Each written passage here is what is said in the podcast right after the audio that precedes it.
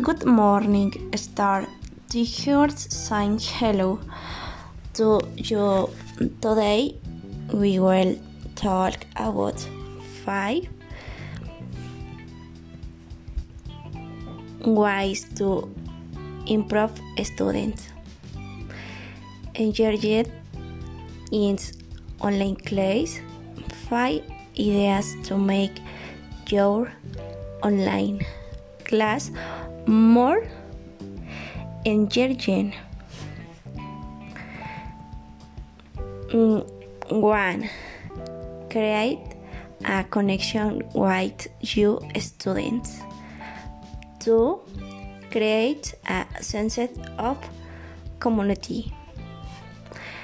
Three, identify and support struggling students.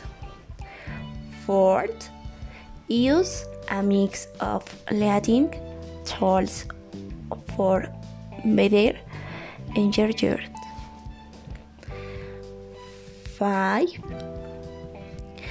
create a supportive learning environment.